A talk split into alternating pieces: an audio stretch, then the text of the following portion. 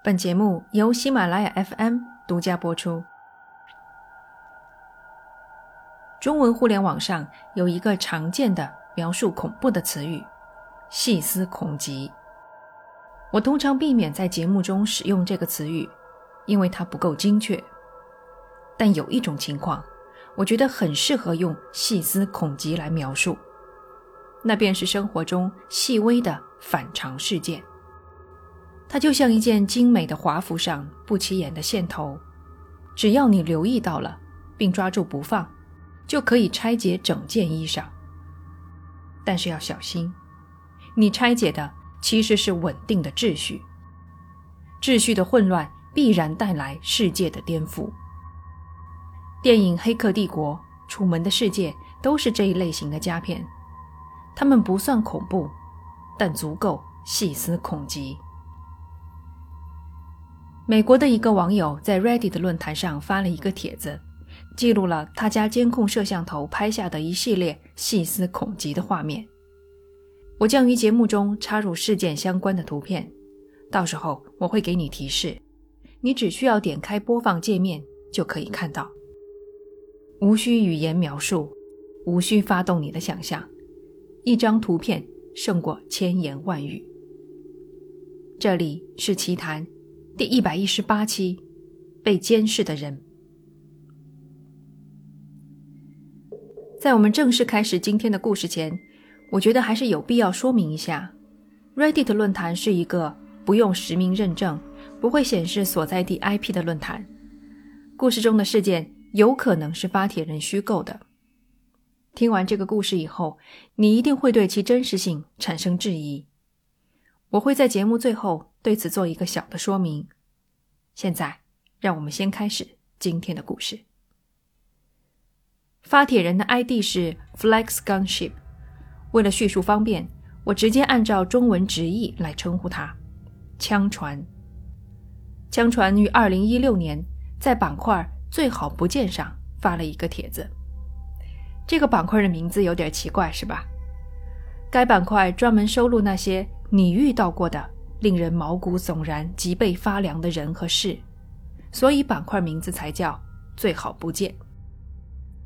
枪船便遇到了一个他再也不想碰见的人。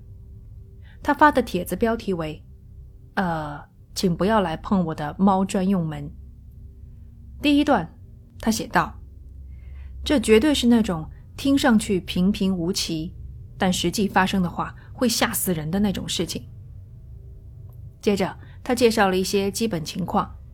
他家里有两只猫，为了方便猫主子进出后院玩耍，他在后门上开了一个猫的专用门。猫在后院活动，他可以通过监控，在手机或电脑上查看它们的情况。监控安装的角度也可以拍到门。枪船的邻居也养了一只猫，这只大灰猫经常过来蹭吃的。这倒也没什么，唯一讨厌的是，大灰猫有时候会在半夜跑过来拍门，把枪船吓个半死。一天晚上，他拉上窗帘，锁好门，钻进被窝准备睡觉。这时，他听到后门传来一阵响动，有什么东西在抓挠、拍打猫的专用门。枪船知道。多半是邻居的大灰猫来捣蛋了。那按照惯例，他自己的两只猫会去赶走他，所以他十分淡定地拿出手机，打开监控的 APP。他的监控有夜视功能，夜视模式下，任何东西看起来都非常诡异，但眼前的画面还是让他吓了一跳。有一个人弯腰蹲在地上，在那玩。猫的专用门。那人穿着一件宽松的 T 恤，看不出男女。枪船的母猫听到动静，火箭般冲了过去，发出死死的威胁声。那个人被吓走了，枪船马上报了警。正好附近有警车在巡逻，警察来附近走了一圈，没有任何发现。枪船没能提供视频资料。因为监控没有设置为自动录像。不过他从此长了个心眼儿，定好了录像功能。那个怪人若再来，定让他无所遁形。枪传上传了几张监控画面的截图，你可以点开播放界面，点击查看声音的 PPT 即可看到。画面中可以看到后院、后门和猫专用门的位置。这一张则是夜视功能的画面。往后几日，枪船进行了一系列更新。八月十六日，一夜无事。我越想越觉得，我看到的可能是个垃圾袋被吹了过来，正好碰上邻居的猫来捣蛋。我实在想不通，有什么人会来鼓捣猫的专用门。八月十七，一夜无事。新的摄像头到了，我想趁天黑前把它装好。当天，他再次更新，已经安好了，测试完毕。那这里呢，需要说明一下，枪船的旧的摄像头是安在室内的，这个摄像头突然坏了，新的摄像头安在了室外。从这个时候开始，枪船提到的摄像头都是指的新的室外的这个。八月十八，摄像头的感应器清晨四点激活了，监控拍下了这张画面。他上传了图片，你也可以在播放界面看到。他写道：“我什么也没看见，也许有只动物跑过去了。”如他所说，照片上什么都没有。夜晚模式下，地面空得发白。八月十九，有了，昨晚来了，是抓门的声音，半夜三点响起的。我的猫箭一般冲了过去。好消息是，我拍到了照片；坏消息是，照片是这样的。他展示了拍到的照片，和之前一样，除了两个像是飞虫的亮点，还是什么都没有。之后一个星期，枪船陆续上传了几张照片。他的监控拍到邻居家的灰猫白天来，晚上来，有时拍到几只飞虫，有时垃圾袋飞上来罩住了摄像头，还有一次拍到了疑似山猫的动物。直到八月二十七号，枪传回来更新了一段非常古怪的内容。八月二十七。不，发生了难以解释的怪事。今晚我出城了，手机收到警告，监控的感应器激活了。枪船连发了三张监控的画面。他特别提了一句：“注意，画面中的时间还在走。”按照时间顺序，最先拍下的是这张图片。你可以点开看一看，画面中的东西看样子像是纱门。枪船家的后门是滑拉式的落地玻璃门，所以我们可以推测，这是玻璃门内侧的纱门。画面左侧这个发亮的半圆环比较难猜，不过第二幅图会给我们一些线索。第二张图片可以看到。监控摄像头正对着玻璃门，摄像头上的一圈白灯在玻璃门上投下了一个马蹄形的光圈，就好像摄像头在对镜自拍一样。真正令人毛骨悚然的是第三张，我强烈建议大家看一看这张图片。很明显，镜头拍摄的不是门前的空地。而是枪船的卧室、床和床尾的衣柜。结合三张图片的时间顺序，似乎是摄像头活了过来，左右扭头，在寻找进屋的方法，最后穿过玻璃门和纱门，进入了卧室。枪船惊出了一身冷汗。半个小时后，他回到家。第一件事就是查看摄像头是否移动了位置。他写道：“该死，摄像头明明就在门外，我安好的地方，朝向也一点没变。枪船拍了一张床的照片以作对比，从而确定摄像头拍下的就是他的床。难道说有人拆下了摄像头，进屋拍照，又退出来安回原处？可两扇门都是锁好的，猫的专用门也上了锁。无论如何，枪船今晚不敢在屋里睡觉了。他去朋友家过了夜。第二天找了警察。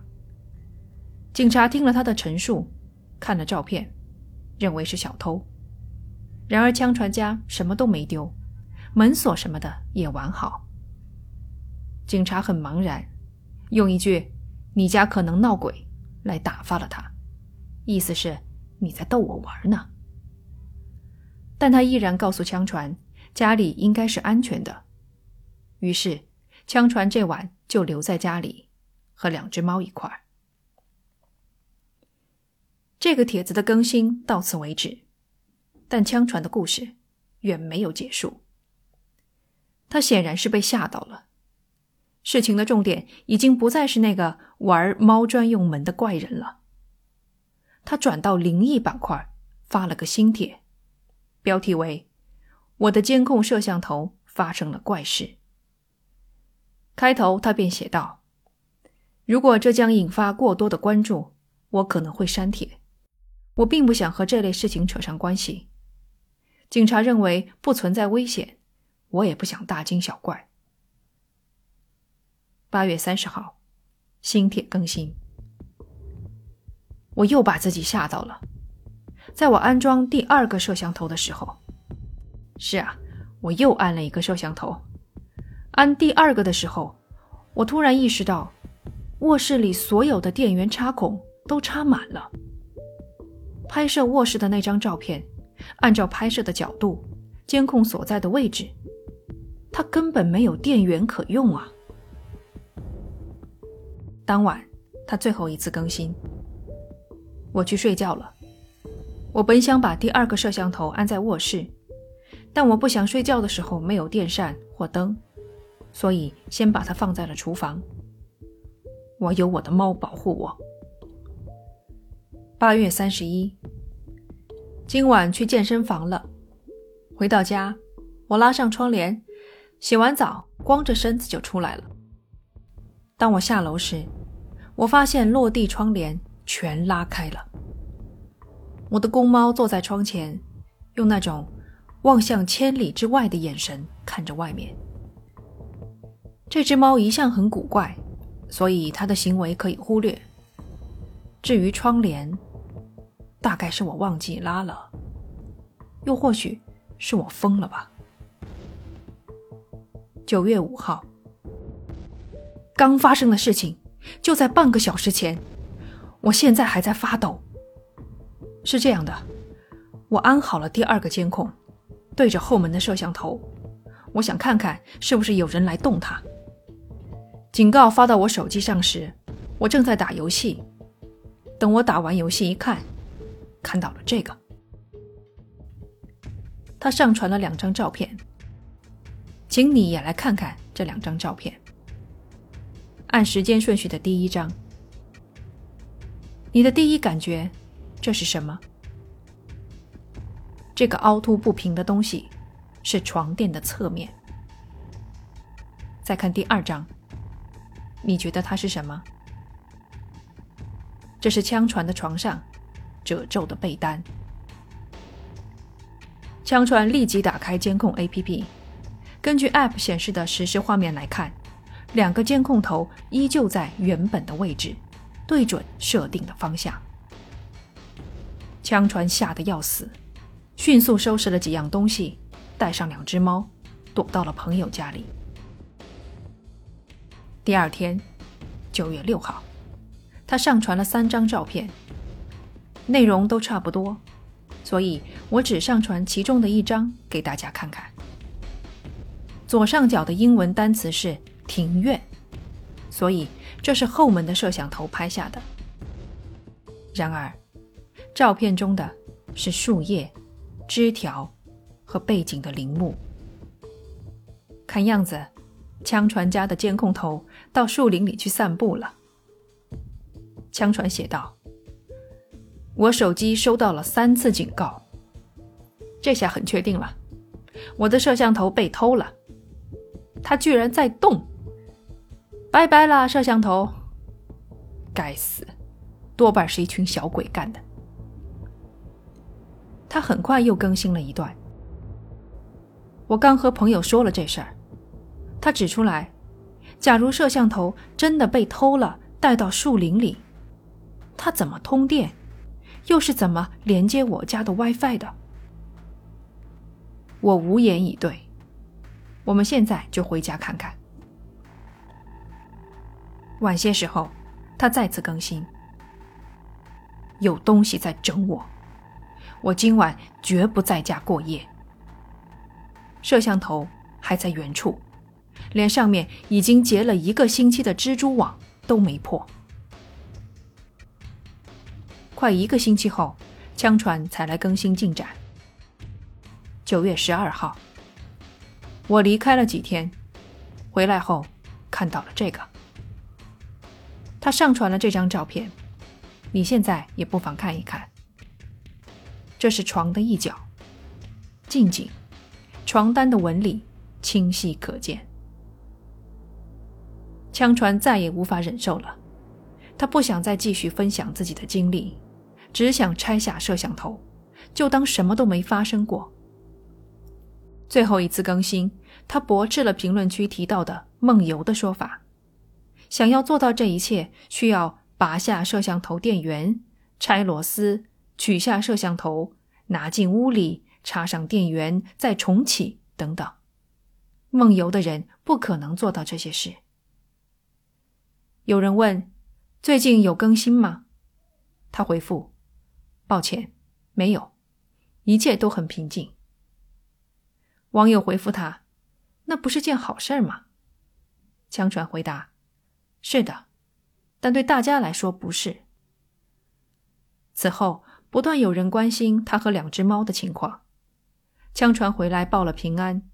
他写道：“摄像头我已经取下来卖掉了。”猫很好，我也很好。说实话，我不想再回顾这件事了。事情越来越糟，丢掉摄像头解决了问题。这便是故事的结尾了，一个仓促、一点儿也不圆满的结尾。我想，你们现在一定急着想知道这件事到底是不是真的。那现在我就来更新一下相关的进展吧。我为了收集照片，找到了枪船发的第一篇帖子，里面的照片都还在。然而，他在灵异板块发的帖子，主帖已经删了，不是被他自己，而是被管理员删除的理由是为了维护社区的安全、文明及宗旨。我马上去查了灵异板块的宗旨，分享一手的真实的灵异经历。这是否意味着帖子是枪船编造的呢？粗看之下的确如此，但我仔细看了板块的规章，除了虚构故事外，被认定与灵异无关的内容一样会被删除。枪船的帖子确实和灵异没什么关系，这也有可能是帖子被删除的原因。再说了，第一篇帖子发布的板块最好不见。对帖子的要求也是一手的真实的经历。枪传的帖子获得了不少赞，流量较大，应该已经有管理员审查过了。帖子还在，就是对其真实性的一种肯定。接着，我像个网络跟踪狂一样浏览了枪传发布的所有帖子，得出的结论是：我可以肯定，他是一个活生生的人。而不是专门编故事的自媒体。他喜欢秀自己的猫和女朋友，发过自拍，讨论过大选。最近一次发帖是询问哪里可以测核酸。他再也没有发布过任何与摄像头相关的内容，像是彻底翻篇了。可要以此判定他的故事是真的，也有些武断，因为他之前在恐怖故事的板块发表过几篇作品。不夸张地说，他很会讲故事。我想在这里停下对于事件真实性的讨论。不管这个故事是真是假，它都是一个叫人细思恐极的好故事。我们都喜欢大脑被打乱，并重新编码的感觉。感谢你收听这期的节目，这里是奇谈，我们下期再见。